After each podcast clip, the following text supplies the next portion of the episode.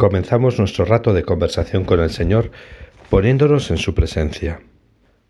Cuenta San Mateo que en una ocasión un fariseo preguntó a Jesús cuál era el mandamiento principal de la ley.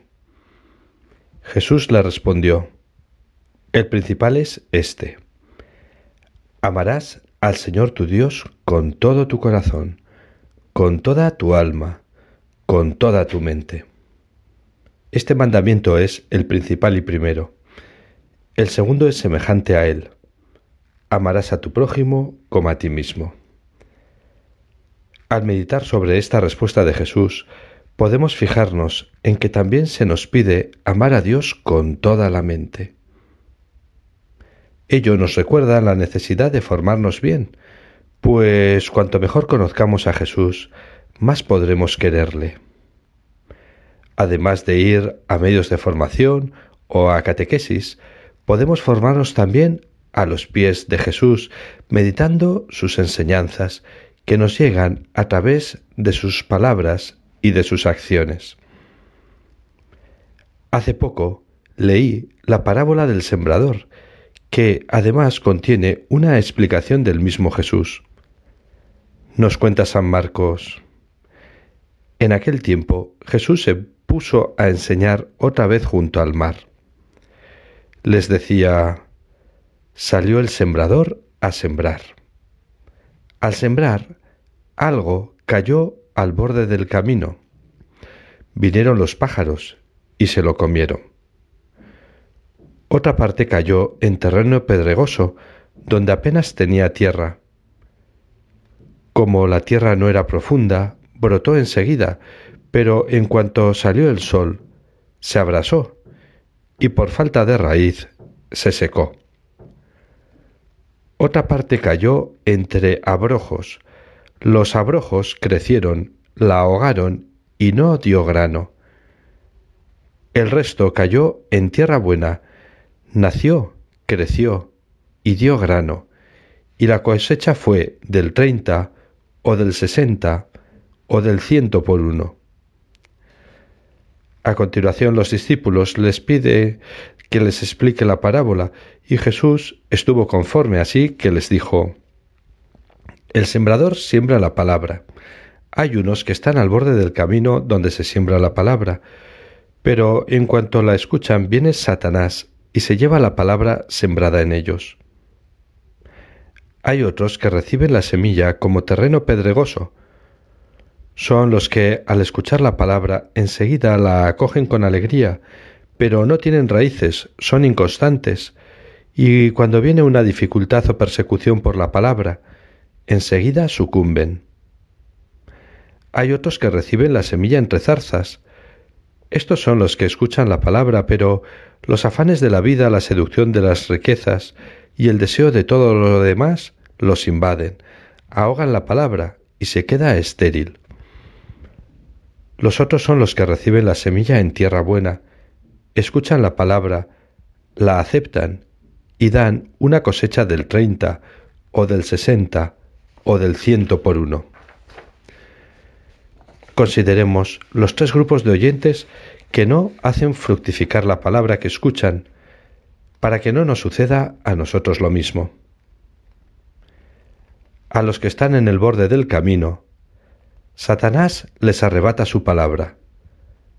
¿Cómo lo hace? Como siempre, con mentiras. Es su arma favorita, mentir y suscitar desconfianza. Es lo que hizo en el paraíso con Adán y con Eva. El demonio nos dice, no hagas caso de lo que te cuentan de Jesús. La vida no va por ahí. Lo que hay que hacer es disfrutar a tope mientras se pueda. La felicidad no está en hacer cosas por los demás, como dice Jesús. Eso es una esclavitud. La felicidad está en dedicarte a ti mismo y disfrutar. Estas mentiras y otras por el estilo son las que usa el demonio para arrebatarnos la palabra. Pidamos ayuda a Jesús para no escuchar al demonio. Podemos decirle, Jesús, tú eres el camino, la verdad y la vida. el demonio quiere engañarme, así que tú no me dejes de tu mano, porque yo siempre quiero estar contigo. Los que están en terreno pedregoso reciben la palabra, pero a la primera dificultad se desaniman y dejan de tenerla en cuenta. Esto ocurre cuando pensamos que el cristianismo es un camino fácil, lo cual no es verdad. En la vida del cristiano siempre va a haber cruz. Hay que contar con ello y vivir con humildad, porque ciertamente el reto puede ser superior a nuestras fuerzas. Pero a la vez contamos con la ayuda de Jesús. Él mismo nos dijo, sin mí no podéis hacer nada. Le decimos a Jesús, Señor, yo quiero ser siempre tu amigo, porque me doy cuenta de que sin ti mi vida no tiene sentido. ¿A dónde iré si solamente tú tienes palabras de vida eterna? Y luego están los que reciben la palabra en las zarzas. Esto sucede cuando nos agobiamos por los afanes de la vida y por obtener riquezas materiales. Ocurre que estamos tan agobiados por estas cosas que no tenemos tiempo para el Señor.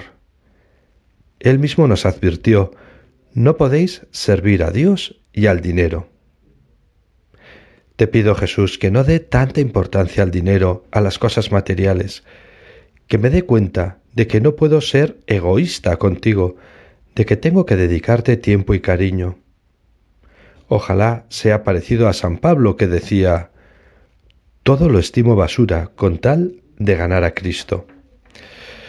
Y por fin están los que reciben la palabra con alegría, porque son tierra buena, preparada para recibir la buena noticia del Evangelio. Estas personas son felices porque viven junto a Dios, que es la fuente de la alegría. Y además hacen mucho bien a las personas que se cruzan en el camino de su vida porque dan mucho fruto el treinta, el sesenta, el ciento por uno. Le pedimos a la Virgen que nos lleve de la mano a Jesús.